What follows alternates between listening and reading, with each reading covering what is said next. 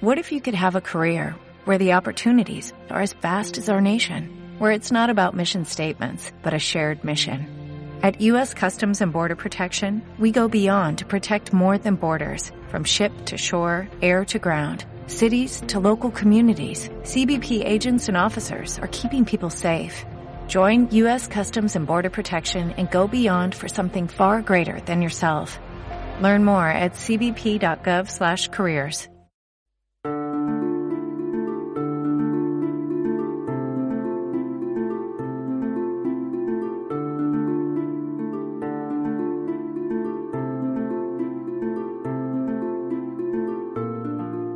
todos, yo soy Félix y estás escuchando La Biblioteca de Trantor, tu podcast de ciencia ficción y fantasía.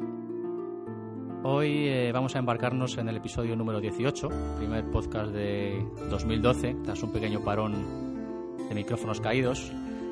Pero bueno, como todo llega, por fin estamos aquí de nuevo para charlar una vez más sobre estas cosas, estos temas que tanto nos gustan. Así que en el podcast de hoy, de nuevo volvemos a los clásicos de la ciencia ficción y eh, emitiremos en tiempo real y por ansible para toda la galaxia. Pues abordaremos eh, el juego de Ender, de Orson Scott Card, así como su continuación, por llamarla de alguna manera. Y eh, tocaremos quizá también un poco los siguientes libros de la saga, aunque bueno, ya de una forma quizá algo más marginal, pues los que realmente merecen la pena son los dos, los dos primeros. Y bueno, para acompañarme hoy cuento con un compañero de micrófono de auténtico lujo, lector empedernido, afamado cronista de la historia y todo un bicampeón de las pasadas jornadas de podcasting. Eh, con dos merecidísimos premios, gracias a un estupendo podcast que ya os he recomendado más de una vez por aquí, el podcast del Búho. Jorge, ¿qué tal? Hola, muy buenas, Félix. Eh, la verdad es que es un placer estar aquí grabando contigo porque la biblioteca de Tantor es uno de mis podcasts favoritos y para mí, créeme, es un, es un auténtico lujo, créeme. Bueno, pues nada, el sentimiento es mutuo. Así que nada, bienvenido a este humilde rincón de la podcastfera. Genial. Eh, bueno, pues nada, estaba deseando grabar contigo además, que ya ha pasado tiempo desde que lo comentamos en octubre. Sin duda. No sé si lo recuerdas. Sin duda, y tanto, y tanto. Además, en cuanto me lo dijiste, yo encantado. Así que, oye, al lío. Pues venga, sin mayores preámbulos, eh, subid el volumen de vuestros sensibles porque comenzamos.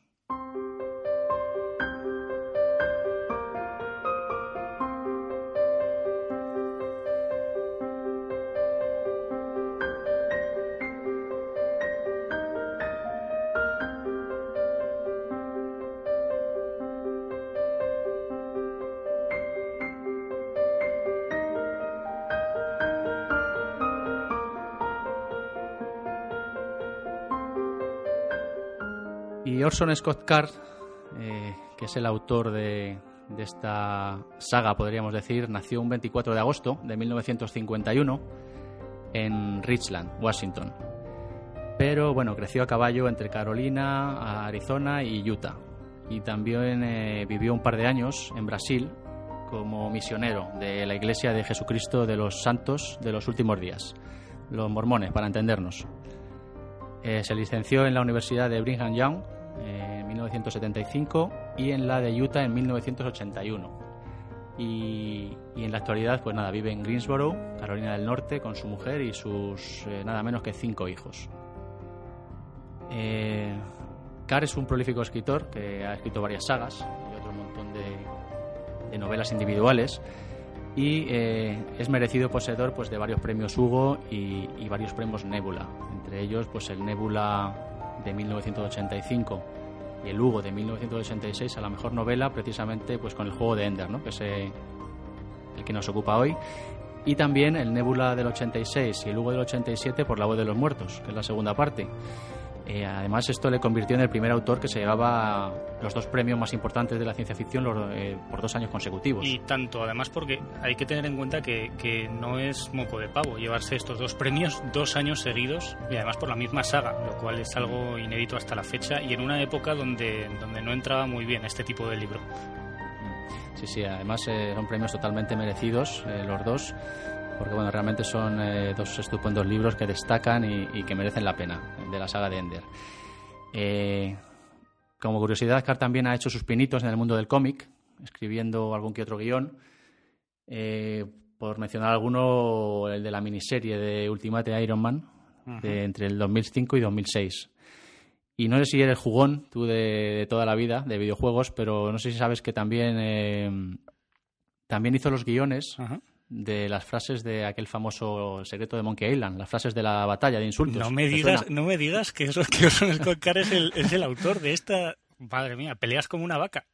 Pues sí, pues sí, pues, pues, parece ser que sí, que es el autor de todas estas frases eh, famosísimas de aquellos dorados Madre mía, mi, años. Mi respeto por este hombre acaba de aumentar exponencialmente. Vamos.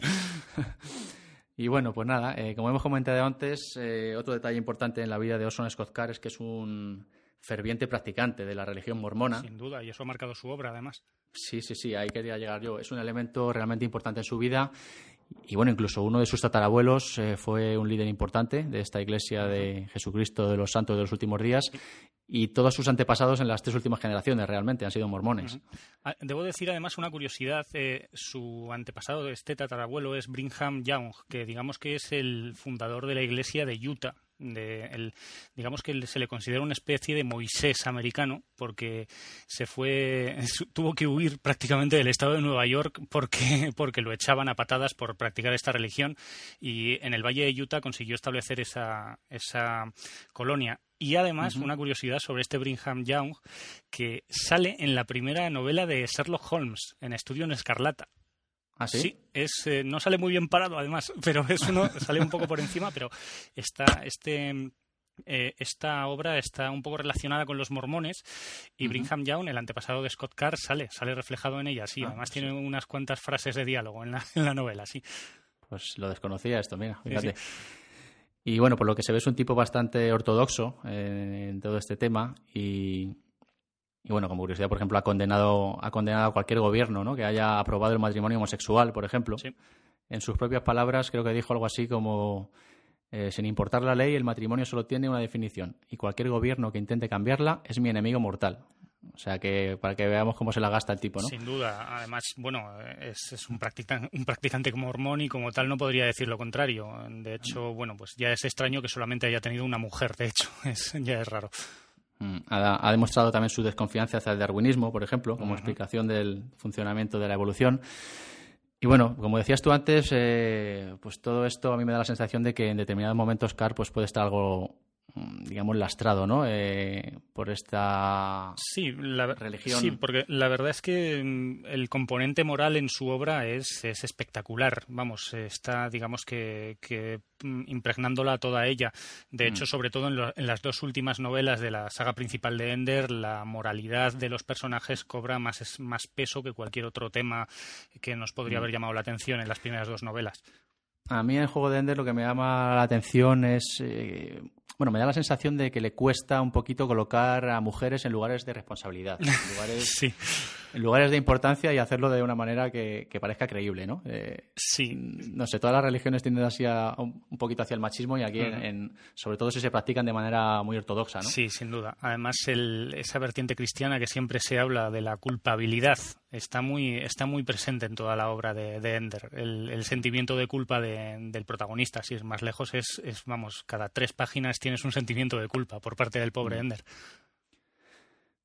Bueno, pues no sé si quieres añadir algo más sobre su obra. Tampoco quiero extenderme, o sea, sobre su vida. Tampoco quiero extenderme demasiado. Y, si quieres pasamos a, comentar ya el, juego de Ender, que sería el primer libro de, de la saga. Sí, vamos allá.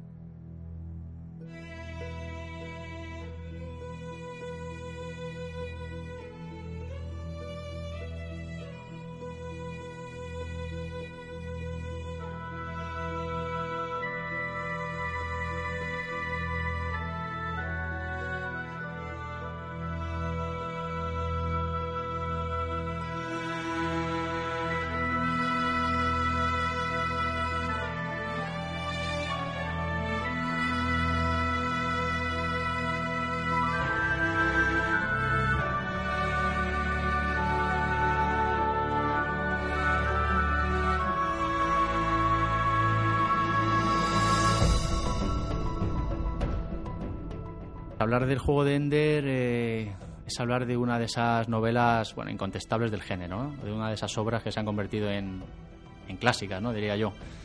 Em, fue escrita en el año 85 y realmente fue el resultado de la ampliación de un cuento corto del mismo nombre que Carr escribió en el, en el 77. Eh, y bueno, sin lugar a dudas, pues su obra más emblemática y más conocida, ¿no? Eh, y es una obra que en aquella época a mí me parece que supuso casi un balón de oxígeno, ¿no? Para la ciencia ficción. Empezó a tratar temas poco convencionales e incluso algunos de ellos en el momento pioneros, ¿no? Eh, como por ejemplo todo el tema de la realidad virtual, eh, estaba en una especie de tierra de nadie, ¿no? Entre la ciencia ficción más clásica y, una especie de ciencia ficción de nuevo cuño, ¿no? Por sin duda, entonces. Sin duda. Además, el, eh, era una corriente totalmente opuesta a lo que se venía dando. El género cyberpunk de los 80, que lo impregnaba todo con las distopías, con estos personajes marginales y, que estaban de vuelta de todo, eh, pasó a, una serie de personajes con, las que con los que te encariñabas realmente, porque además empatizabas con ellos y tenían, y, y vamos, se hablaba de sus sentimientos muchísimo para ser una novela de ciencia ficción de la época. Eso llamó mucho la atención. Sí, precisamente es que ese tratamiento psicológico ¿no? de los personajes, esa manera novedosa ¿no? para la época de, tratar eh, los sentimientos también es uno de sus puntos fuertes ¿no? de esta novela. Eh, un ámbito pues también en el que Carr fue pionero y una obra, bueno, por supuesto, pues merecedora de esos premios Hugo y Nebula que cosechó en su día. ¿no? Merecidísimos. Eh, a mí una de las cosas que más me gusta del juego de Ender también es, que es como si como si hubiera dos libros en uno, ¿no? Por un lado nos cuenta bueno, ahora haremos una especie de sinopsis, ¿no? Para los que no hayan leído el libro, pero nos cuenta cómo la humanidad lucha, ¿no? Por derrotar una gran amenaza exterior, ¿no? Que pone en juego la propia supervivencia de la especie. Y luego, por otro lado, tenemos eh, el libro que nos habla de la, de la mayor importancia de, la supervivencia de la raza humana por encima del individuo, ¿no? Y, y de esta epopeya de Ender, pues para convertirse en, el Salvador ¿no? de esta humanidad, con todas las implicaciones éticas y morales ¿no? que conlleva. Eh, son dos líneas que se mezclan en el juego de Ender y, bueno. Sí, porque, porque realmente, realmente es una mezcla de temas muy, muy extraña. Porque mm. mientras que estamos presentes ante una, ante una emulsión de tecnología que, lo, impregna todo, como buena novela de ciencia ficción, sobre todo eh, se, enfoca en el futuro, vemos todos estos temas que has dicho, todos estos temas que son más universales, más, eh, digamos que, que viene esta, esta doble lectura. Yo también la, la considero así, sí. Mm. Además, eh, además nos crea un personaje eh, con este Ender, bueno, que empieza aquí en el juego de Ender, pero que luego en La voz de los muertos cobra otro, otra dimensión realmente, que es uno de los héroes bueno, vamos a decir, héroes barra antihéroes más originales, ¿no? Que ha dado la ciencia ficción en los últimos tiempos, ¿no? Este Ender Wiggins. No sé si te opinarás lo si tuviese que hacer un top de personajes eh, buenos, entrañables o simplemente que, llaman la atención, que se les coge cariño y que además eh, tienen esa, esa, doble, esa doble cara que tienen los buenísimos personajes, pues eh, está claro que Ender Wiggins estaría arriba. No, no cabe duda. Bueno, pues vamos a, vamos a pasar a hablar un poquito de qué va el libro. ¿no? El libro nos, nos relata la historia de este personaje, de Ender Wiggin, eh, que es un niño nacido en el planeta Tierra, en este futuro, creo que es alrededor del año 2070 o por ahí, ¿no? si no me equivoco. Y, lo hace durante una especie de posguerra, que, eh, tras un intento de invasión alienígena ¿no? Eh, sobre la raza humana, que se salvó milagrosamente este ataque proviene de una especie extraterrestre llamada los insectores, que es una especie de raza gregaria ¿no? de insectos gigantes. Me viene a la mente, no sé si conoces el Warhammer 40.000, la raza de los tiránidos, ¿no? Es algo, debería ser algo parecido a eso. Está claramente inspirada, no cabe duda. Sí, sí, es una mezcla entre los aliens y los insectores. Sí, sí. Y bueno, pues en este futuro la humanidad se está preparando para, para defenderse de otro intento de invasión, ¿no? De estos insectores. Y nuestro protagonista, eh, pues es un tercero, ¿no? que es una, es una sociedad eh, con, eh, con, superpoblación en la que está prohibido tener más de dos hijos. Y él es un tercer hijo, ¿no? un tercer hijo autorizado por el gobierno para unos fines, pero que, que pese a todo pues sufre un poco el desprecio de la sociedad en la que, en la que vive, ¿no? por ser un tercero. desde niño sufre este rechazo de todo el mundo y, y bueno, es que la única razón por la que Ender ha nacido realmente es llevar a cabo una misión importante para que sus dos eh, hermanos fueron desechados, ¿no? Interesante cuestión la que se plantea aquí, además, porque eh, estamos hablando de que, de que Ender eh, es concebido genéticamente eh, para servir a unos fines, unos fines que no son otros que la supervivencia de la raza humana. Eh, mm. entonces, eh, yo creo que Orson Scott Card veladamente mete este tema como diciendo, ¿seríamos capaces de llegar hasta este punto para... Mm. La, o sea, ¿la clonación es entonces algo, algo permitido? ¿O la clonación o la, manipulación genética? La verdad es que es un tema interesante. Es un tema interesante. Viene, viene también a mostrarnos pues cómo un gobierno no podría ser capaz de, toda esta manipulación ¿no? de, los individuos para para sus fines, ¿no? Y, bueno, el fin eh, último es convertir a este niño en un genio militar que consiga derrotar a los insectores, ¿no? Eh, tiene un hermano mayor que es Peter, que bueno, Peter resultó ser de tener un carácter demasiado agresivo, ¿no? Por eso fue desechado para esta tarea. Y luego tiene una hermana que es Valentín, que bueno, pues resultó ser demasiado, quizás demasiado conciliadora, ¿no? Demasiado dócil para también para la tarea. Entonces de ahí eh, que fue rechazada en la escuela de batalla y, por este motivo pues se engendró a Ender, ¿no? Exactamente, eh, Ender que viene a ser una especie de punto medio entre ambos. Sí, sí, sí, un término medio, efectivamente, efectivamente. Y bueno, este hermano mayor, Peter, le hará la vida imposible y su hermana será un poco la que más cuidará de él, ¿no? E intentará protegerle de, su hermano. Que además estos hermanos luego cobran un, papel también fundamental en, nuestra historia, ¿no? Eh, sí, importantísimo, sí, sí. ahora hablaremos de ellos. Eh, y bueno, pues como decía, el, el hueso de la novela nos relatará la vida de Ender en esta escuela de batalla, que se lo llevan con seis añitos, y, es una especie de academia militar, ¿no? Donde la hegemonía terrestre, que es el, el gobierno mundial, ¿no? Que, que, gobierna en esta época, una especie de coalición entre todos los países, pues entrena, entrena a niños de esta edad para convertirlos en soldados perfectos, ¿no? Que defiendan la humanidad. Eh, y es curioso, es curioso esta, esta época que escoge Carr para, para el personaje, ¿no? La, infancia en el que esa infancia en la que todos los sentidos están bullendo, ¿no? Está todo como más potenciado, ¿no? Y es, es, una etapa idónea casi, ¿no? Pues para este entrenamiento, ¿no? Mm, no cabe duda que, que Orson Scott Card se fija en que en la capacidad de esponja que tienen los niños pequeños para, para aprender y, para potenciar su, toda directamente unos valores militares ya desde muy niños. Mm, sí, porque hombre, podríamos pensar que con seis añitos dónde vas, ¿no? A una escuela militar, pero, pero realmente esa es la idea, ¿no? Coger a los niños en ese momento en el que, como tú dices, lo absorben todo, ¿no? Y, tienen mayor capacidad de aprendizaje y de, y de desarrollar sus habilidades, ¿no? Exacto. Partiendo del hecho además de que están cogiendo a los mayores superdotados del mundo, eh, a los que están controlando directamente desde que nacen hasta que tienen seis años y pasan ya la edad límite para ser admitidos o no en esta escuela de batalla. Y bueno, en esta escuela de batalla, pues Ender será observado y, recibirá una dura instrucción ¿no? para prepararle para este importante papel que, que tiene predestinado. Y bueno, como no podía ser de otra forma, pues deslumbrará a compañeros y profesores con sus habilidades hasta que, bueno, es llevado a la escuela del alto mando, ¿no? Para, para que el mismísimo Macer Rackman, bueno, que este es otro, Macer Rackman este es una, es el estratega militar que salvó a la humanidad en la anterior invasión, ¿no? Exactamente. Aquí entra cierto concepto que se hereda de nuestro amigo Asimov. sí, un concepto además que a mí me gustó mucho cómo está tratado en esta novela, ¿no? Que es esos efectos eh, de los viajes eh, relativos, ¿no? La, relatividad en los viajes de a la velocidad de la luz o cercanas a la luz. Sí, el viaje relativista, creo que lo llaman. Eso, efectivamente, viaje relativista. Entonces, bueno, este Macer Rackman se supone que tiene un porrón de años, ¿no? Pero, pero sigue vivo por, precisamente por eso, ¿no? Porque ha estado viajando eh, a velocidades cercanas a la luz y entonces para él el tiempo ha pasado de manera diferente, ¿no? Y además este es un concepto con el que eh, Carr juega mucho, luego sobre todo también en la siguiente novela, ¿no? En, La voz de los muertos. Sin duda, es la base, es la base sobre la que se articula además eh, también en bastante de toda la saga. Sí, sí. Claro, ahora, ahora lo contaremos después, pero sí, sí, es un concepto que además a mí me gustó mucho cómo está tratado, ¿no? El, realismo, ¿no? Que se, que se impregna a los viajes en el espacio, ¿no? Sí. Eh, y bueno, sí, sí, que, precisamente además suponen, suponen una, una auténtica, eh, un auténtico límite físico para, para mm. poder colonizar el universo. Eh, Efectivamente.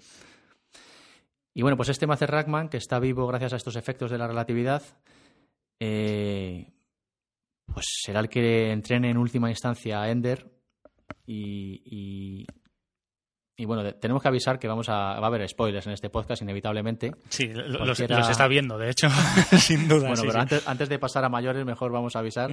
Cualquiera que no haya leído los libros, eh, Esperamos que con esto que hemos dicho ya les haya picado suficiente el gusanillo. Sí, sí, yo creo que a partir de ahora entramos ya en. Si no lo hemos, si no hemos entrado ya, entramos en terreno bastante pantanoso, sin duda. Vamos a empezar a, destripar aquí un poco el, libro. Eh, aquí entra también en juego pues muchos temas de realidad virtual. Eh, porque bueno, el entrenamiento que le dan en la escuela de batalla eh, y este entrenamiento último que le da a Macer Ragman todo parece un juego, ¿no? Un juego de ordenador casi, eh, pero que luego resulta no serlo tanto, ¿no? Sí, exactamente. Digamos que mm, eh, digamos que el entrenamiento, el entrenamiento de, Ender va más allá del entrenamiento, se podría mm. decir, sin duda. Pero él, él no lo sabe. El problema es que él no lo sabe, ¿no? Lo que está haciendo realmente. Y, y toda esta toda esta ambigüedad eh, dará luego, luego paso pues a la siguiente novela, ¿no? Ese, realmente yo creo que esta novela, el juego de Ender, eh, está escrita inicialmente pues para, para introducir al personaje, ¿no? De cara a la segunda novela, que es la que realmente Carr tenía en mente escribir eh, en, unos inicios. Sí, de hecho es que, bueno, se nota, se nota que es un cuento venido a más, en tanto a que mm, se podría decir que pasan cuatro cosas dentro de la, de la, del juego de Ender pero porque sobre todo a Orson Scott Card le da para centrarse en detalles, detalles eh, que yo creo que, demuestran la inteligencia de este autor, porque es impresionante cómo Orson Scott Card nos describe todos y cada uno de los detalles de en qué consiste el entrenamiento de Ender. Es algo, es algo totalmente creíble eh, y, algo que yo creo que es encomiable dentro de esta novela. Sí, y, además eh, pues eh, todo el tema psicológico la verdad es que es impresionante, cómo profundiza ¿no? en los sentimientos y en la mente del protagonista y, cómo hace gala de una agudeza psicológica excepcional, ¿no? que, consigue, como tú dices, pues es una, una identificación total del lector con, con el personaje, es, es alucinante. Sí. Además, es algo, algo impresionante, yo creo que es lo que más me gustó de esta novela, que luego entraremos, si te parece, en el debate de cuál te ha gustado más de las dos, ¿vale? Yo soy de los que les ha gustado más la primera, ¿vale? Pero el, eh, sobre todo porque esta, esta novela es una guía de cómo ser un buen líder. Eh, es, es, es, impresionante porque así como en otras novelas de corte militar eh, se ve el líder autoritario, Ender es un líder empático. Ender es un líder que, que va, sabe gestionar los recursos que tiene, los, los ayudantes, los subordinados, por así decirlo, que tiene para, para conseguir un fin, que es ganar en sus entrenamientos. Y me parece impresionante que la personalidad eh, apacible en ocasiones de, Ender le sirve para ser un buen líder y ser muy respetado en, mm. frente a otros personajes que son muchísimo más fuertes físicamente y autoritarios. Mm. Sí, sí, totalmente de acuerdo. Y, y bueno, a mí me gustó mucho pues, cómo refleja también pues, todos sus sentimientos, ¿no? todas esas dudas, esos miedos, esas inseguridades que, bueno, de una forma o de otra todos guardamos ¿no? en nuestro interior y, ese miedo al fracaso. Todo está perfectamente reflejado en el libro de una manera magistral. ¿no? Ahonda muy bien en la esencia de estos sentimientos humanos y, y, bueno, todo este tratamiento de cómo ser un buen líder también, como tú dices, la verdad es que es una, una lección, ¿no? Casi de. Sí, yo, yo ya digo que mientras lo leía, eh, yo vi como yo vi una lectura que, que, me pareció impresionante de cómo Ender es, es llevado a, lo más alto poco a poco dentro de la escuela de batalla y luego de la escuela de, de oficiales. Eh, porque, porque realmente tiene carisma tiene, sabe ser un buen líder y sabe ganarse a la gente. Eh, y cuando hace falta ser duro, es duro. Y mm. cuando hace falta ser dulce, es dulce. Digamos que es un, es un personaje que, que acaba cayendo muy bien, no cabe duda. Mm. Es el líder perfecto, prácticamente. Sin duda.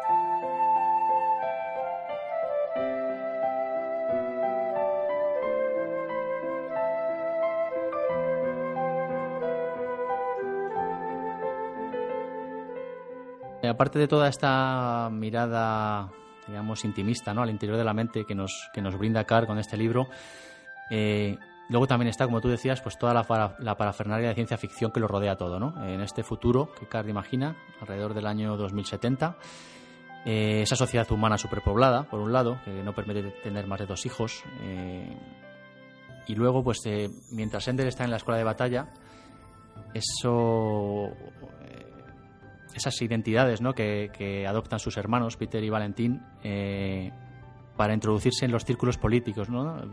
que bueno, debido a su edad, a su corta edad, pues no podrían acceder de otra manera, ¿no? Y además esto esta red de foros mundial, creo que se llama, ¿no? En la que se meten con los con los eh, con los Sí, tienen unos terminales, ¿no? Me parece que son para, para acceder a ellos, me parece, ¿no? Sí, me, refería con los seudónimos, ¿no? De ah. Locke y Demóstenes. Ah, sí, Locke y Demóstenes, cierto, cierto. Locke y Demóstenes, que, que también ahora hablaremos, que están muy bien escogidos también, ¿no? Esos nombres. Exacto. Eh, pero a lo que yo iba es que es una, una comparación clara que se me ocurre, ¿no? De estos foros de discusión mundial. Eh, que imagina Car podrían ser eh, incluso las redes sociales ¿no? que dominan hoy sí, la 2.0. Podrían ser perfectamente arroba log y arroba Demóstenes. Ah, efectivamente, me venía a la cabeza Twitter como mejor ejemplo. Sin duda, sin duda.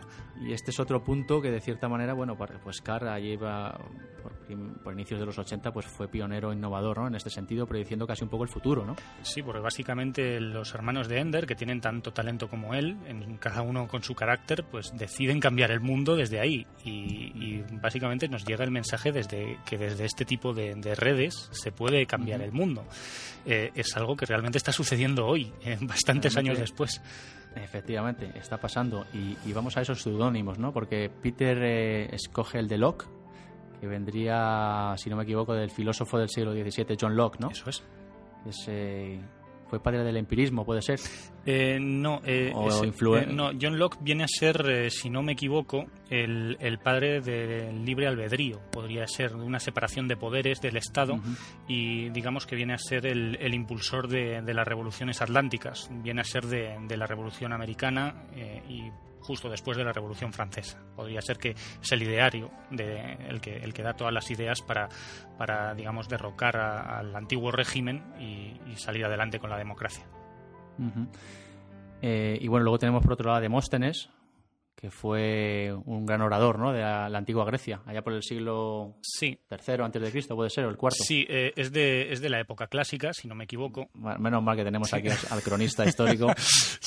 tampoco, tampoco creas, ¿eh? porque Demóstenes me pilla un poco. Yo creo, yo creo que es de la Atenas de Pericles, es del siglo IV o III, mm. más bien, y, y que venía a ser una especie de orador, una especie de, de prestidigitador de la palabra, digamos que no tenía tanto fondo como Locke, pero sí que tenía bastante capacidad para arengar a las masas.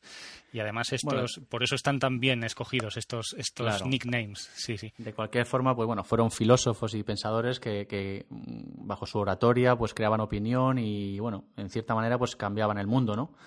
sin duda. Eh, entonces, bueno, pues eh, tenemos a estos personajes que son los seudónimos con los que, con los que los niños se meten ahí y realmente pues van creando opinión, van, van bueno, hasta que finalmente Peter llega incluso al poder, ¿no? Después. Exactamente, se convierte en hegemón, en hegemón de la Tierra. Eh, hegemón. Eh, gracias a, al que utiliza a su hermana, precisamente, porque su hermana es la Demóstenes, que empieza dando mal, eh, la troll, por así decirlo, en esta red social. Cuántas similitudes. exactamente, y tanto, y tanto. Mientras que, mientras que Peter, bajo el seudónimo de Locke, es el que, el que pone orden y el que, digamos, da las soluciones a los problemas planteados por Demóstenes lo cual que entre, entre los dos niños, antes de la adolescencia, prácticamente consiguen dominar el mundo gracias a estas redes sociales. Mm. Eh, tenemos también eh, más factores que a mí me llamaron la atención. ¿No te llama a ti la atención todo el tema de, de bueno, pues cómo concibe, porque por aquellos tiempos no era tan habitual como ahora, ¿no? Eh, resultaba algo fuera de lo común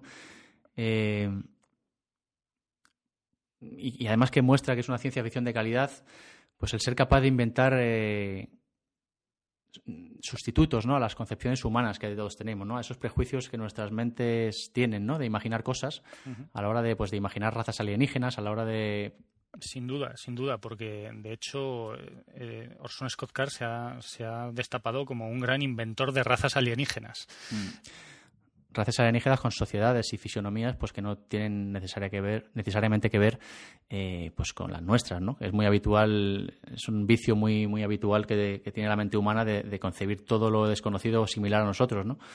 Eh, ya digo, actualmente estamos acostumbrados a esto, pero en aquella época, bueno, era algo más o menos novedoso, ¿no? Y una cosa muy, muy importante y que a mí me gustó mucho también es eh, una serie de términos que CAR introduce, o, denominaciones, ¿no? Podemos decir, que son muy interesantes. Y son todos esos conceptos de jerarquías de exclusión, ¿no? Que, clasifican las relaciones entre la humanidad y el resto de especies. Sí, esto es algo que sobre todo entra en la segunda novela y para quedarse además, porque, porque genera una especie de clasificación que podría ser perfectamente utilizada hoy por la NASA para, para referirse a las razas alienígenas. Verdaderamente la ciencia ficción ha dado científicos y términos mm. científicos para el futuro. O sea, es, totalmente válido. La verdad que sí. Bueno, pues si quieres las, comentamos luego cuando empecemos con la voz de los muertos. Sí, de acuerdo. Eh, porque sí, realmente la verdad es que eh, tienen mayor presencia, aunque aquí ya se mencionan, pero tienen mayor presencia en, el segundo libro. Sí, pero además, además eh, podemos poner ejemplos de cada uno, lo cual ya, mm. ya en el segundo sí. sí. Sí, la verdad es que sí.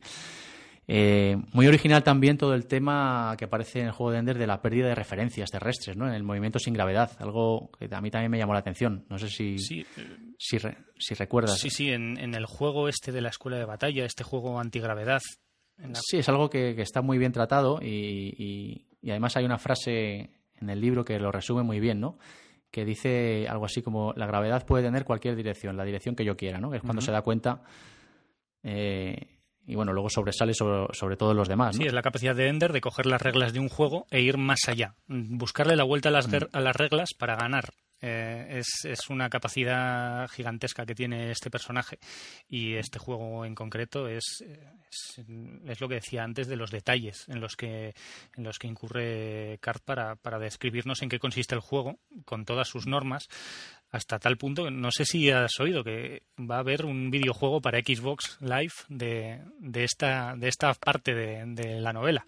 No, no lo había oído, ¿no? Lo que había oído es que están preparando una película, eso sí. Sí, y yo creo que junto con la película vendrá todo este todo este tema. están preparando un videojuego solamente de esta parte, porque ya mm. Orson Scott Card establece las normas de en qué consiste este juego. es, una barbaridad. Pues la película creo que va cuenta con Harrison Ford ya, creo que casi oficialmente. No sé si. Sí, haciendo del coronel Graf. Que... De Graf, efectivamente. Sí, que es el, es el líder, el, director de la escuela de batalla. Sí, sí. Eso es. Y para Ender creo que han cogido a a un niño que salía en, en, la de la película esta del niño del pijama de rayas. Ah, eh, sí, se llama Asa, Asa Butterfield, creo que se llama el chaval. Sí, creo este. que lo he visto en alguna foto. Sí, sí. Yo siempre me había imaginado a Ender rubio y ese niño creo que es moreno. Pero bueno, sí, este es moreno. Aparte de eso, no, no le vi ninguna otra, ningún entro inconveniente, vamos. Y bueno, luego en esta novela tenemos también otro factor importante, otro, otro detalle importante que es eh, el juego de fantasía. No sé si. yo creo que es la parte, es brutal. parte favorita de la novela. O sea, es esa parte en la que no puedes dejar de leer porque te tiene absorto el, libro. Mm. es, impresionante, sí, sí. Bueno, pues cuéntanos en qué consiste. Venga, ya, que es tu parte favorita, te dejo que... Un, honor, un, honor, la verdad, porque, porque es, me encanta. Digamos que en el tiempo libre, entre, entre partido y partido de este juego extraño que tienen ahí en, en la escuela de batalla antigravitatorio, pues eh, digamos que los dejan jugar a una especie de videojuego que se llama juego libre o juego de fantasía. Y en este juego libre, pues, pues Ender se dedica a jugar a la consola. Lo que pasa es que Ender es así, y se obsesiona con el juego y no para de jugar durante todo su tiempo libre hasta que al final se encuentra con un gigante.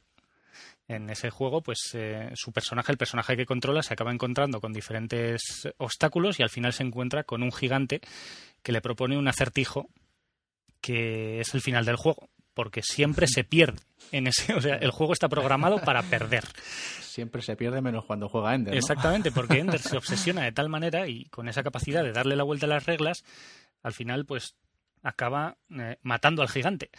Y, claro, el gigante mientras muere le va gritando que es un tramposo, que es un tramposo, pero el juego, que no tenía previsto que, que el gigante perdiese, pues se ve obligado a crear nuevos mundos para que Ender siga jugando. Entonces es una, además esto es un germen para, para argumental de la novela bastante interesante y ya digo, es, eh, este, esta parte del gigante sobre todo es muy introspectiva. Es, yo creo que es lo mejor de lo mejor de la novela para mí. Sí, sí. Además luego el juego de fantasía eh, no estaba programado para continuar porque se suponía que era al final, ¿no? Sí. Eh, aunque era tan complejo que luego autogeneraba sí, el, ordenador se ve obligado a, seguir generando zonas, nuevas, nuevas fases para que Ender juegue. Sí, sí. Que además, además este juego de fantasía, si no me equivoco, es el germen del que luego nace Hane, ¿no? Sí, exactamente. Esta, o este ente eh, que, es la clave, la clave también una de las claves de, la saga de Ender. Creo que luego en los libros 3 y 4 cobra mayor protagonismo todavía. Sin duda, sin duda, cobra un protagonismo muy claro. Bueno, ahora, ahora sí eso ya, cuando pasemos a la, bueno, ya hablaremos ahora de qué es Hane y, bueno, eh, tenemos que mencionar también el ansible, que tampoco lo hemos mencionado todavía. Cierto que es una especie de sistema de comunicaciones eh, a una velocidad mayor que la de la luz, ¿no? Sí, porque... Una especie de comunicación instantánea por el universo. Sí, porque por alguna razón eh, consiguen descubrir... Yo creo que es porque los insectores... Le roban la, le roban la comunicación de Ansible a los insectores. Me parece que es por eso. Me parece... El, nombre oficial del cacharro es, eh, lo tengo por aquí, comunicador instantáneo filóticos parallax. Exacto. Sí, sí, porque los filotes, que viene a ser una especie de Orson Scott Una partícula subatómica. Coge, un poco por los, por los pelos, nunca mejor dicho, el tema de la teoría de cuerdas, esta que nadie sabe explicar.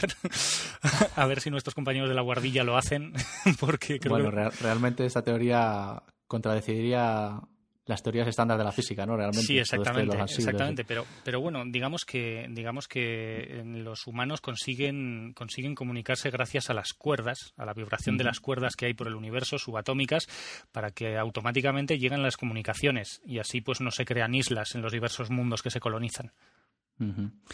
Entonces, bueno, pues este ansible lo que proporciona a la humanidad, que, que bueno, en este primer libro todavía no se ha expandido por la galaxia, pero que luego ya eh, ahora, cuando pasemos al voz de los muertos, que, se desarrolla 3.000 años después, pues ya se supone que han colonizado 100 mundos, ¿no? Sí. Y, bueno, pues esta comunicación es eh, instantánea y que eh, este ente, ¿no? que nace en aquel juego de fantasía, este ente inteligente, pues realmente nacen esta red de ansibles, ¿no? Eh, Exactamente, porque los ansibles vienen a ser como una especie de Internet eh, en, el universo. Entonces, en ese Internet eh, se alberga el concepto este de ciencia ficción tan, tan habitual también, que es el, una especie de Deus ex machina, ¿no? Es una especie de, de ente, de ente que tiene conciencia propia y que vive en todas partes. Mm y que además, bueno, pues luego se, se manifiesta a Ender precisamente, ¿no? En un momento del segundo libro, creo que es, ¿no? Eso es, toma conciencia de sí mismo y, digamos que es un personaje más a partir de entonces, eso es. Mm. Y bueno, pues nada, eh, la novela termina, como podemos imaginar, pues, pues que con Ender derrotando a los insectores, ¿no? Sin él saberlo, en esos juegos de realidad virtual, pues eh, él ejerce como de comandante supremo de toda la flota de naves y, con sus estrategias y sus grandes dotes de liderazgo, como tú comentabas, pues consigue derrotar a, los insectores, ¿no? Eh, cosa de la que se enterará después y que, bueno, mm, propondrá el conflicto moral ¿no? que da pie al segundo libro, como si dijéramos. Efectivamente, porque Ender, Ender cuando se da cuenta de lo que ha hecho, cuando creía que él estaba jugando, pues el, pobre chaval pues tiene un sentimiento de culpa muy grande porque ha, eh, exterminado a una raza alienígena entera sin él saberlo. Entonces el sentimiento de culpa que le acompaña es, es enorme. Bueno, y lo, pero antes de terminar el libro hay un último capítulo, ¿no? Que parece, creo que es al final de Ender, ¿no? Sí. Que recupera una especie de crisálida, ¿no? De... Exacto. Digamos que además, precisamente, basándose en el, en el juego de fantasía al que vuelve a revisitar, eh, digamos que lo revisita eh, físicamente, además, porque por alguna razón eh, encuentra un planeta que le recuerda mucho a los escenarios del, del juego de fantasía y en ese planeta encuentra una crisálida que viene a ser la, esperanza para que la, raza de los insectores pueda sobrevivir. Una crisálida que guardará consigo como un tesoro, ¿no? Exacto, eso es. Eh, es casi, bueno, este capítulo pues es realmente el pie pues para el segundo libro, realmente, ¿no? Para empezar eh, La voz de los muertos. Y bueno, pues antes de pasar a La voz de los muertos, eh, el juego de Ender podemos decir que es una de esas novelas ya casi icónicas ¿no? de la ciencia ficción, una de esas obras que queda en las mentes ¿no? de los lectores sí. de manera destacada. Sí, yo como lector uno de los momentos cumbre de la lectura de un libro lo he vivido con el juego de Ender. Es recomendadísimo, no cabe duda. De hecho, no, no deja indiferente a nadie y, y, realmente es el libro que consagró ¿no? a Orson Scott Card en lo más alto del género. Sí, sin duda. Y eh, no sé si quieres añadir algo más del libro. Eh, ¿Se te ocurre alguna cosa más que comentemos o pasamos al siguiente? Bueno, podemos pasar al siguiente porque la verdad es que también se las trae, ¿no? Claro, y bueno, luego como va todo también un poco mezclado, pues todos los conceptos y todas las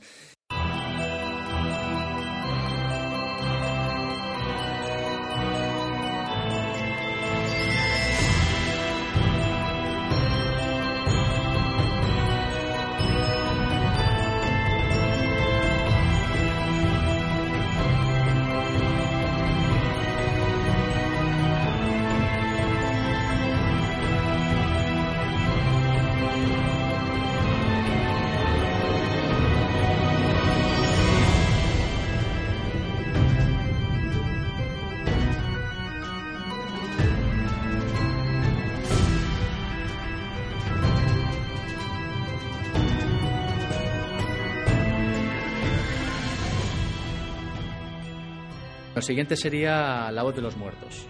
La voz de los muertos, eh, y en esta segunda novela, eh, la saga ya nos colocaría, como he dicho antes, pues 3.000 años eh, después ¿no? de lo que sucede en el juego de Ender. 3.000 años después de que Ender Wiggins exterminara a la raza de los insectores. como dije, la civilización se ha expandido, colonizando 100 mundos, y estos mundos pues permanecen en contacto instantáneo a través del, del susodicho ansible, ¿no?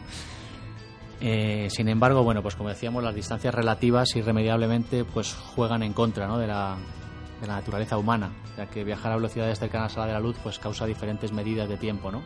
Para quien viaja y, para quien no viaja.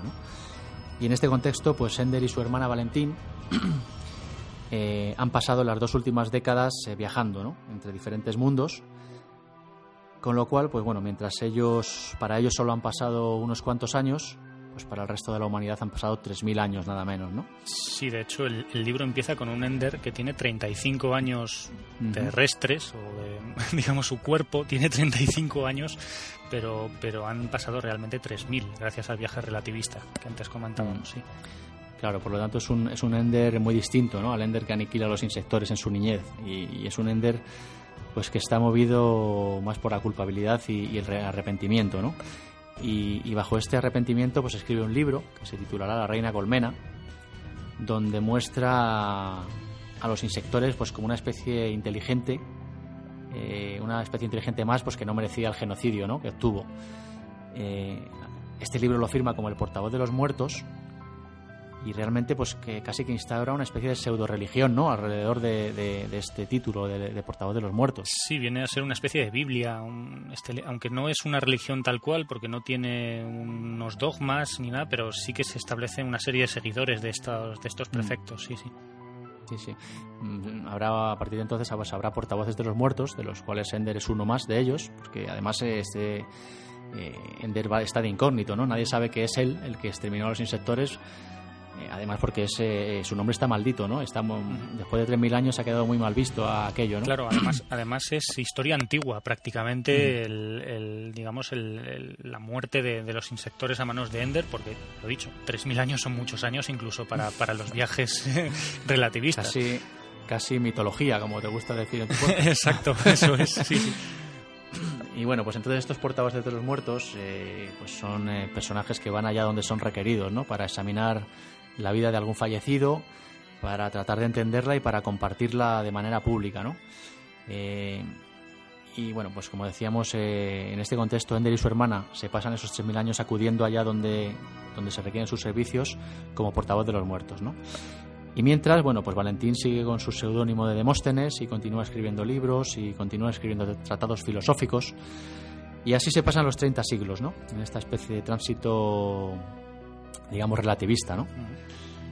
Hasta que, bueno, un, día le llaman de un planeta llamado Lusitania, que es un planeta colonizado por descendientes brasileños, para hablar de un tal Pipo, ¿no? Que, ha fallecido y que es un xenobiólogo eh, local de ese mundo que ha fallecido a manos de los cerdis, sí. que son que es una raza alienígena autóctona de ese planeta. De hecho, es la primera raza alienígena que se que tiene cierta inteligencia que se descubre después de los insectores, en 3.000 años. Mm, sí, de hecho, claro, es la única, la única que, con la que ha tenido contacto el hombre. Y, y bueno, son unos seres bajitos, unos seres de apariencia, de apariencia afable, y así como con hocico de, cerdo, de ahí ese nombre de cerdis. Y bueno, en Lusitania los lusitanos los conocen como los pequeñinos, ¿no? Sí, porque eh, además esta, esta segunda novela está llena de, términos en portugués, porque por es, una, es, una, colonia de, idioma portugués. Sí, no, en ese sentido bastante coherente, sí. Y bueno, pues cuando Ender llega a este planeta, mm, que además tiene que dejar atrás a su hermana, porque su hermana se ha establecido ya en otro mundo, se ha casado, ¿no? Y, y, es que es, es, curioso, pero si te lo planteas realmente, eh, viajar eh, entre mundos es decir adiós a todo lo que has conocido, ¿no? A todos tus seres queridos, porque claro, eh, a lo mejor para ti pasa un año, pero para el resto de, de ese mundo han pasado 300, ¿no? O lo que sea.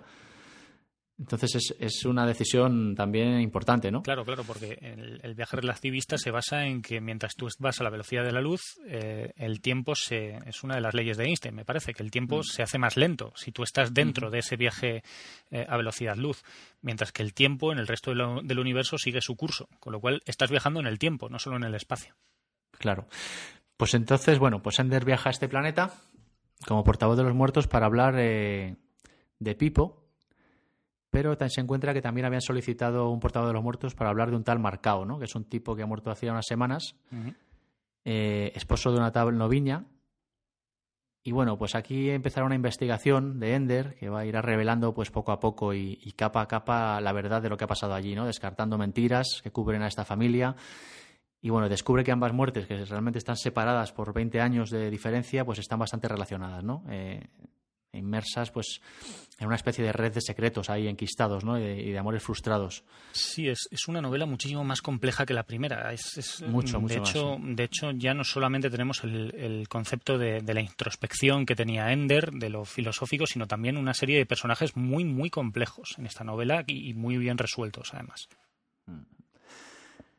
Eh, sí, eh, luego todo relacionado pues con los asesinatos de estos pequeñiños que bueno tienen que investigar también porque es curioso, ¿no? Aquí lo que ha hecho el ser humano es eh, cuando descubre a esta raza alienígena pues aislarla y no permitir que se contamine de con los con la influencia humana, ¿no? Sí, hay como cierto resquemor después de lo que hizo Ender, y dicen bueno pues no nos los vamos a cargar, los vamos a los vamos como a aislar un poquito para no contaminarlos, como has dicho, sí, sí.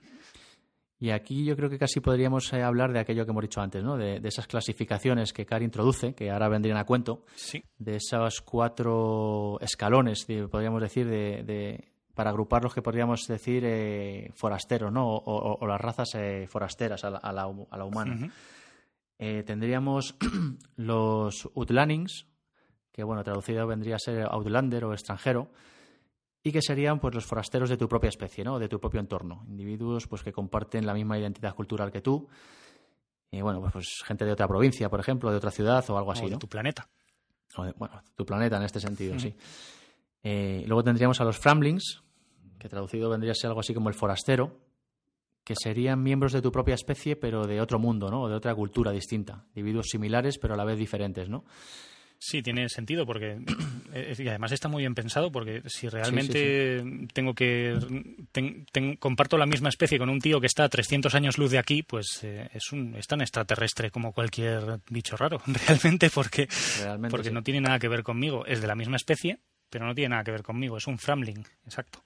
de, otro mundo y otra cultura. Y luego vendrían las dos denominaciones que para mí tienen casi mayor importancia, ¿no?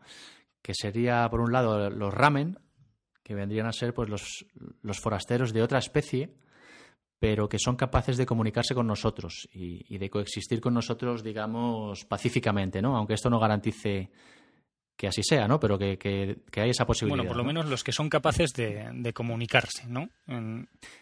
Por poner un ejemplo así que todo el mundo lo entienda, pues Ramen vendrían a ser los Ewoks o los Wookiees, ¿no? De la Guerra de las Galaxias, por ejemplo. Exactamente, claro. Sí, sí. Eh, sí Han Solo y, Chihuahua se llevan muy bien. Yo creo que son es, claramente un Ramen, sí, sí. y bueno, por último tendríamos ya los, los denominados Varelse, que vendrían a ser, bueno, pues eh, los forasteros de otras especies que, bueno, por concepción o por fisionomía o por el motivo que fuese, pues, pues fueran totalmente incapaces de, comunicarse con nosotros o de compartir puntos en común, ¿no? En este caso, pues tendríamos eh, a los insectores como ejemplo, o, o bueno, aquí hay otro factor que interviene que no hemos hablado, que sería el propio virus de la descolada, ¿no? También podría comunicar, eh, considerarse Varelse en este sentido. Sí, ahora vamos a hablar de él, y porque supongo, ¿no? Que hablar de él porque, porque es, además un, tema brillante también de esta novela, el tema del virus de la descolada.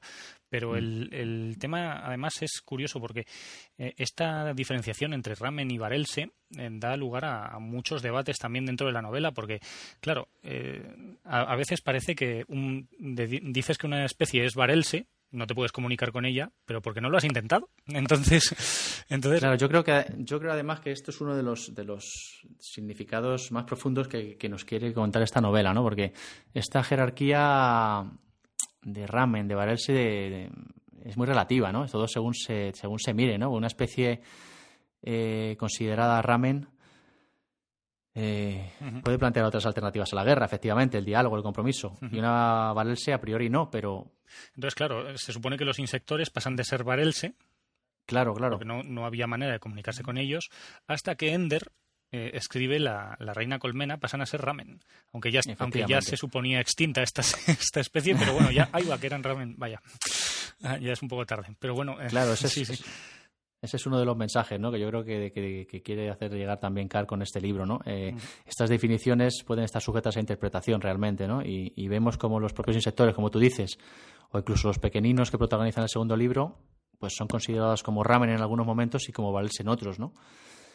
Y bueno, pues este cambio de interpretación puede provenir de un cambio de comprensión ¿no? de los seres humanos hacia ellos. Exacto, y yo creo que, como ya digo, es una, es una clasificación que, que dice mucho, que podría ser utilizada hoy en día si de repente tenemos la suerte o desgracia de descubrir una vida extraterrestre inteligente y que yo creo que se podría, podrían ser aplicables, pero yo creo que la clave es, es exactamente la, la vuelta que se le puede dar a esta norma. Mm.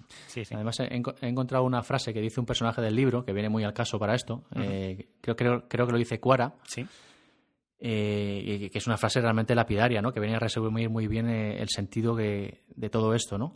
que viene a decir algo así como, um, a ver, espera, la tengo por aquí. Dice, la inteligencia es la inteligencia y Varelse es solo un término que hemos inventado en el sentido de la inteligencia que hemos decidido matar y Ramen en el sentido de la inteligencia que no hemos decidido matar todavía. Vamos, un 10. Entonces, sí, sí, entonces es una frase que lo resume todo, ¿no? Es, Sí, sí, es una, es, es, una reflexión buenísima porque viene, viene a ser una gran crítica a la, a la mente humana y a, y a, lo cerrados que somos a veces, para no, para no intentar ver un poquito más allá que lo que tenemos delante de nuestras narices. Con esta frase, bueno, pues como tú dices, podemos llegar a la conclusión, pues eso, ¿no? Eh, de que la diferencia entre ramen y barelse no está en la especie en sí realmente, sino en, en nuestra manera de verla y en nuestro grado de en nuestro grado y capacidad de, comprenderla, ¿no? Sí, eh, eso eh, Y es algo que casi ya saliéndonos de todo este contexto podríamos aplicar a, nuestro mundo real, ¿no? A, las relaciones entre, entre, entre humanos, ¿no? Entre de los diferentes países y las diferentes religiones, ¿no? muchas veces nos olvidamos de, de, empatizar con el contrario, ¿no? Y de comprender al contrario y, y lo solucionamos todo. El ser humano es toma la, vía fácil, ¿no? Muchas veces. Una, vez más vemos al tan denostado género de la ciencia ficción enseñándonos cosas muy, muy importantes, ¿eh? sí, es, la grandeza de este género. Sin duda, sin duda. Eh, bueno, pues eh, ahí queda todo este tema de las, de las clasificaciones, que sin duda es un punto muy importante de esta saga y una de las, de las que a mí más me llamó la atención. Si quieres, eh, hablamos de la descolada. Eh, sí, que, hemos mencionado. Te cedo, los, te cedo los honores, venga, adelante. Bueno, la descolada viene a ser algo un poco curioso, porque viene a ser una especie de virus que ataca genéticamente a sus víctimas, de tal manera que puede, puede destrozarte por dentro, a no ser de que tomes cierto medicamento descubierto por unos personajes ya fallecidos en este, mm. en este segundo libro. De hecho, cuando los humanos llegan al planeta Lusitania, ¿no? Eh, pues la descolada esta casi termina con casi todos ellos, ¿no? Hasta que se, se, averigua cómo detenerla. Exactamente, porque de hecho la descolada, Lusitania, de hecho, es un, es un país o un planeta, mejor dicho, en el que la descolada solamente está ahí, en ese planeta, que curiosamente convive perfectamente con los pequeñinos, con los cerdis. Y, yo creo que esa es, una de las claves de la novela y, desentrañar este misterio es una de las cosas con las que se encuentra Ender de cara, mm. nada más llegar. Y además es la excusa para justificar eh, que en este planeta solo haya, creo que eran cuatro especies, ¿no? Entre vegetales y animales, cuatro especies diferentes. Me parece que hay una, especie de, una especie de pájaro, los, los cerdis mismos, y algún tipo de árbol, ¿no? Algún tipo de, árbol o de césped, me parece que es algo así. Sí, que deben ser los únicos resistentes a esta descolada, ¿no? Por eso todo el resto de vida que hubiera allí había perecido. Exactamente, eso es. Y bueno, eh, como dices, este es un factor determinante eh, en este libro, pero por lo que tengo entendido, sobre todo, sobre todo en los siguientes también, ¿no? Sí, claro, porque digamos que, la descolada se destapa como un varelse, porque se, se descubre que es un virus súper inteligente que, que, es capaz de es capaz de matar eh, y de adaptarse a una velocidad espectacular.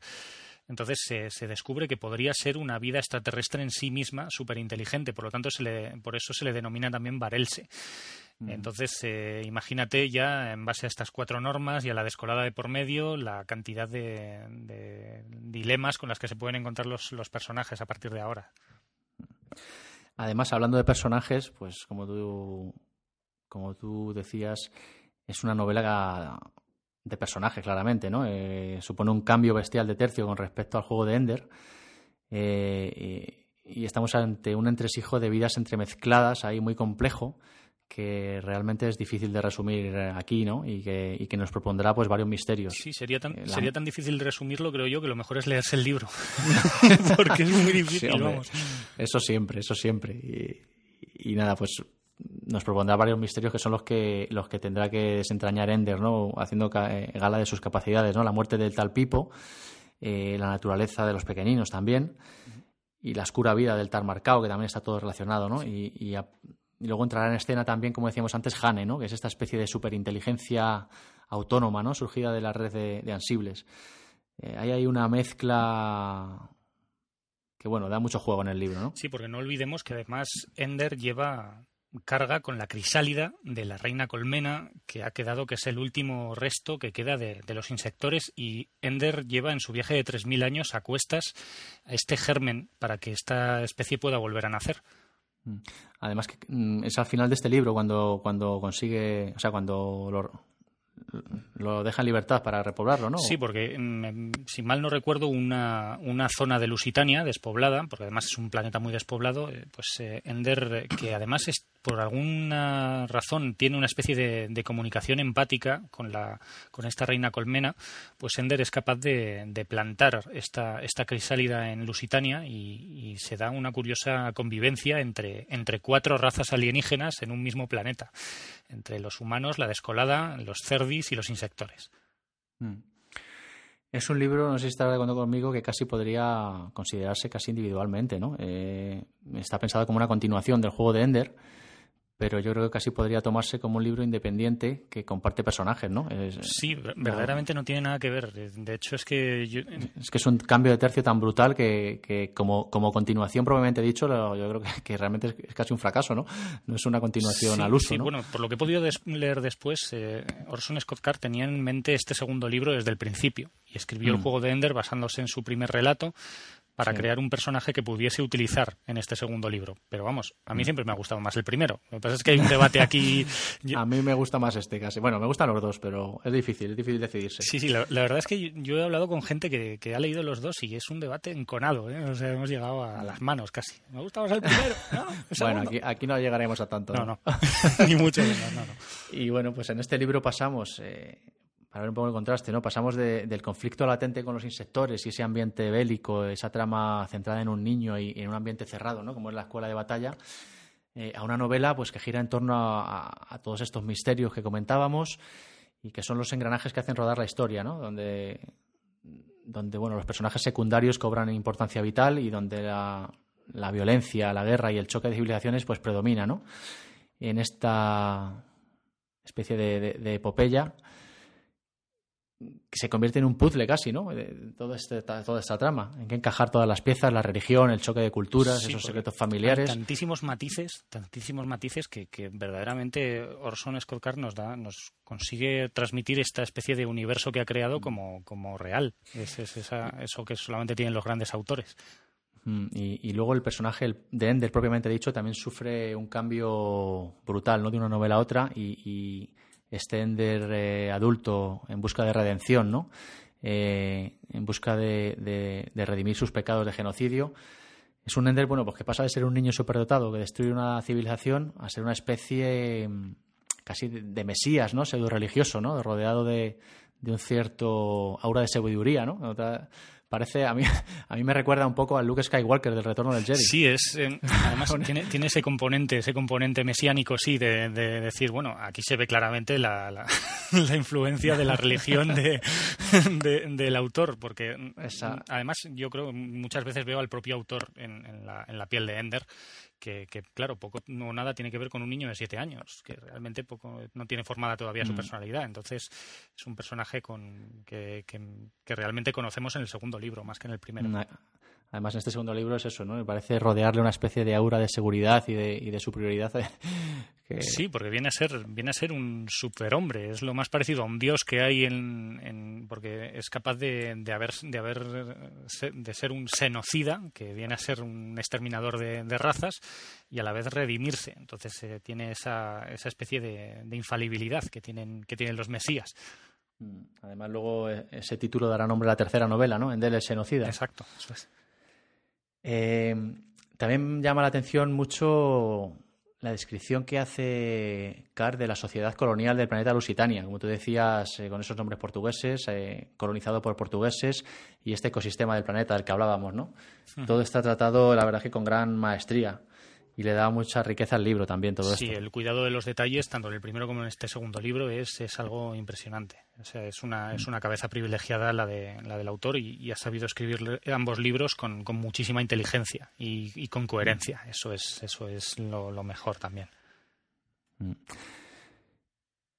Bueno, pues no sé. Eh, ¿Quieres añadir algo más? ¿Se te ocurre algo? Bueno, pues, que quieras comentar? Pues en principio yo creo que ya lo hemos dejado todo bastante, bastante. Bueno, eh, Quizá, quizá a lo mejor, teniendo en cuenta que es un spoiler del tamaño de Lusitania, habría que, habría que decir a lo mejor el, la, curiosa, la el curioso metabolismo y desarrollo que tienen los cerdis, los, los pequeñinos. Mm.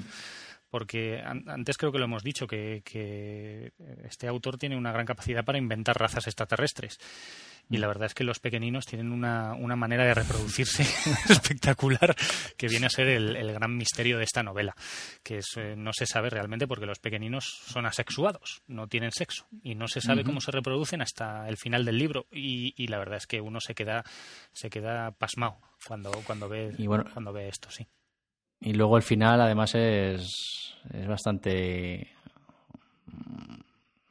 se pone bueno, no sé, ¿lo vamos, ¿lo vamos a contar al final o no? Sí, cuéntalo, adelante, hombre, para eso estamos. no, me refiero a que se pone, eh, pone en contra todo el planeta, ¿no? Eh, a la, ¿cómo se llama? La coalición estelar, ¿no? Porque también hay que decir que en estos 3.000 años ha cambiado el gobierno que, había en la Tierra, claro. Sí, de, la hegemonía se ha pasado a la, no sé si es la Liga Estelar, me parece que se llama, o la... sí, la, coalición estelar. El Congreso Estelar, el Congreso, Estelar. Entonces, bueno, eh, mandan la flota, ¿no? Para entonces tienen que hacer frente a toda esta flota que viene a. Sí, es curioso porque otra vez entra el viaje relativista, porque mientras dura el. Pero yo creo que ahí, yo creo que ahí casi se, se lo salta ya, ¿no? A partir de este del tercer libro no empieza a saltarse un poco a la torera todo este tipo de cosas. Sí, porque realmente, a ver, realmente se supone que cuando cuando estábamos con el segundo libro, Ender tiene 35 años y creo que es un viaje de 40 años lo que tienen que esperar a que llegue la flota para Mm. del Congreso Estelar porque para destruir el planeta. Y aquí es donde viene el, hilo del tercer libro. Pero básicamente sí, pasan, pasan bastantes años entre un libro y el otro. Bueno, bastantes, no son los 3.000 que pasan entre el primero y el segundo, pero son creo que son 30 o 40 años, sí. Además, creo que luego incluso su hermana también, también viaja a Lusitania, ¿no? Sí, exacto. Me parece que viaja y, tiene ahí una, un reencuentro con Ender. Mm. Sí, y sí, sí, hace, hace el viaje también, sí. Mm. Eh, bueno, pues nada, el juego de Ender, La voz de los muertos, la verdad es que son dos pedazos de libros y, bueno, se pasa de en uno se pasa de un escenario relativamente pequeño a uno 3.000 años en el futuro mucho más grande, ¿no? De la escuela de batalla y una raza alienígena desconocida, pues eh, a un gran conflicto, ¿no? Eh, y a un abanico mucho mayor de personajes. Y bueno, aún así este segundo libro de Carr, pues, pues no sé, pues parece seguir manteniendo el encanto, ¿no? Eh, sigue manteniéndolo todo bajo control y, y además, además de manera magistral, ¿no? Con tanto personaje y tanta trama. Sí, qué, obras tan diferentes y tan buenas las dos. Claro, sí, ahí, quería ir, pero, pero también quería llegar a que, a que, por lo menos bajo mi punto de vista, debería de, haberlo dejado ahí, ¿no? Pues sí, yo creo que, o por lo menos, o por lo menos, el, bueno, bueno, dejémoslo en que las segundas, las dos novelas, la tercera y la cuarta, no están a la altura, ni mucho menos. No lo están. Bueno, ahora, ahora serás el encargado de, de hablarnos un poquito de ellas, eh, porque yo he de confesar que, tras varios intentos de leer el tercer libro, al final lo dejé por imposible, no, no, no conseguí. Y, el cuarto, bueno, el cuarto ya ni me lo planteé, claro. Y es algo totalmente comprensible.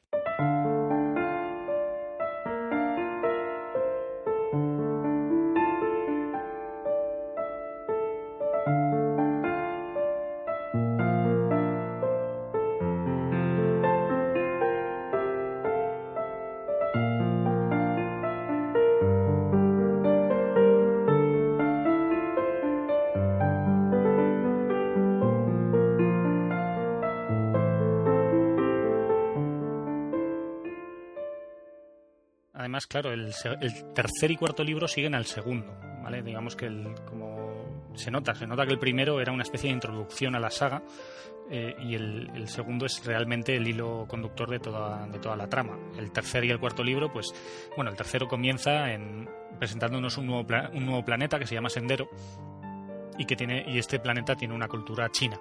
¿Vale? está basado en la cultura china. Entonces, eh, desde este planeta y desde Lusitania vamos a ir viendo cómo cómo diferentes acontecimientos van sucediendo mientras se va acercando la flota lusitana poco a poco en su viaje luz. Ahí eh, han pasado unos 40 años, quedan unos pocos meses para que llegue la flota y, y, claro, la convivencia entre las varias diferentes especies hace que tengan que encontrar entre todos una solución para evitar que se dé este ataque. Entonces, claro, esto es algo que pasa entre el, entre el tercer y el cuarto libro. Lo que ocurre es que podría pasar en un solo libro, porque realmente yo creo que, que Orson Scott Card se le va un poco la cabeza. Aquí es donde viene el problema. Se vuelve extremadamente filosófico este, este libro, y el cuarto más todavía. Se, se, fundamenta sobre todo en la cabeza, otra vez en la, en la, introspección de los personajes. Lo que pasa es que ahora no solamente hay un personaje, hay 25. Entonces te puedes imaginar el tipo de problemas que tiene cada uno en la cabeza, que son grandes, que arrastran, arrastran conflictos personales y además tenemos mm, presentes pues la presencia de, los pequeñinos, de los insectores, de la descolada, se vuelve todo un poco follón. Y si además eh, pues metemos eh, los personajes de King Yao, por ejemplo, que es más o menos la protagonista femenina de este, de este planeta sendero, que parece un poco relleno además, pues entonces, bueno, y a todo esto, pues eh, Jane se vuelve, digamos, una especie de dios. Eh, eh, omnipresente. Omnipresente que, que, es la clave para, para, la resolución de la saga. Entonces Jane crea, es capaz de crear los viajes instantáneos. Eh, es un poco difícil de explicar. Bueno, yo creo, creo, que sí que se le acaba yendo la pinta a este hombre. Sí, sí, gracias a los filotes que habíamos hablado, es capaz de, crear viajes instantáneos, eh, que no hace falta luz, y entonces eh, el tercer libro termina de una manera desastrosa, bajo mi punto de vista. el cuarto libro se llama Hijos de la Mente. ¿Nunca te has preguntado por qué? No he, no he, llegado a preguntarme, los habéis espantado de tercero. Bueno, digamos que, y perdón por... Yo realmente si te... Sí, No, si te digo la verdad, creo que, La voz de los muertos debería haber sido el punto final ¿no? De, la saga y, que Carl bueno, pues optó por continuar hinchándolo sí, sin duda, eh, con, con, continuaciones decepcionantes. Es algo para mí desastroso. El tercer libro acaba con, con Ender desgajado en dos personajes, o sea, de la mente de Ender nacen dos personajes más. ya sé que suena raro, ¿eh? pero de la mente de Ender salen dos personajes más que vienen a ser Peter y, Peter y Valentine cuando tenían 15 años. Y aquí empieza un follón de no termenes en el cuarto que fue un auténtico sufrimiento, de verdad. O sea, qué pena, qué pena, porque el cuarto libro es una auténtica comida de cabeza entre los personajes que han surgido de la mente de Ender, el propio Ender y los personajes que tienen alrededor. Eh, bueno, es algo que, que de verdad me decepcionó muchísimo, me decepcionó muchísimo. Conseguiste terminarlo y todo. Lo conseguí terminar por pura fuerza, porque me dijiste que querías grabar, grabar conmigo y dije, bueno, lo voy a terminar, no sé. cualquier sacrificio por el podcasting sí, sí, ya te digo, al, menos, al menos también porque me da pena, me da pena no saber qué pasa con estos personajes. Eh, entonces, eh, digamos que el, con todo lo que os he contado os podéis imaginar hasta qué punto se va la pinza de, todo esto. Al mm. final, el final es feliz, hay que decirlo, pero da una especie de final abierto, que yo creo que Orson Scott Card no se ha debido quedar del todo contento y nos ha dejado la posibilidad de, continuar. sí, sí. De hecho, luego en la esta saga de Ender hay muchos más libros, ¿no? Que ha ido publicando. Sí, lo que pasa es que hay una eh, segunda saga que es la saga de las sombras. La saga de las sombras. Lo que pasa es que son historias derivadas de la primera saga. No son sí, que cuenta el. Creo que algunos libros cuentan la, misma historia del juego de Ender, pero desde el punto de vista de otros personajes. Sí, por ejemplo, hay un personaje muy carismático también que se llama Bin, que, que Bean se escribe, que es un personaje que protagoniza este primer libro de la saga secundaria. Sí, que es uno de los compañeros, ¿no? De la escuela de Eso es, es uno de los personajes eh, compañeros de Ender en su grupito de, de, su equipo de entrenamiento, digamos. Bueno, hemos olvidado hablar de, Bonzo Madrid también. Sí, esa aproximación a la cultura española. que además eh, no, nos, pone muy bien. No, no nos pone muy bien porque a los precisamente este Bonzo Madrid eh, pues responde a esa especie de líder autoritario por la fuerza, mientras que Ender es todo lo contrario, es un líder empático. Sí, sí. Mm. Eh, bueno, pues no sé, si quieres añadir alguna cosa más de estos dos libros, eh, yo ya digo, no los he leído y ni, pienso. Bueno, eh, yo recomiendo, recomiendo si acaso leerlos, si se tiene mucha curiosidad, pero si se tiene mucha, mucha, mucha curiosidad, vamos, no es algo, no es algo recomendable, ¿eh? porque es una pena, decepciona. A mí personalmente yo no le pude sacar nada, nada en claro a estos libros, aunque sí es verdad que, que Orson Scott Card aprovecha para mostrarnos más mundos de este universo, que también es, es bastante curioso, pero, pero vamos, yo creo que no merece la pena, personalmente, después de mm. habérmelo leído. Nos podemos quedar con el juego de Ender, con la voz de los muertos y ya, ¿no? Sí, sí, sí, porque son, son obras maestras, no cabe duda.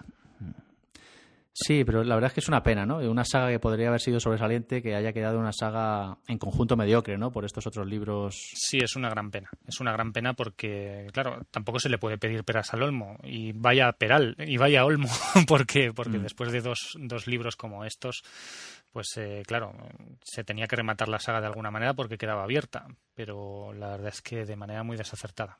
Eh, sería fácil decir, ah, pues hazlo tú. Ya, es que es, difícil, es difícil darle, darle un cierre a la altura, pero la verdad es que no mm. está a la altura, es la verdad, creo yo.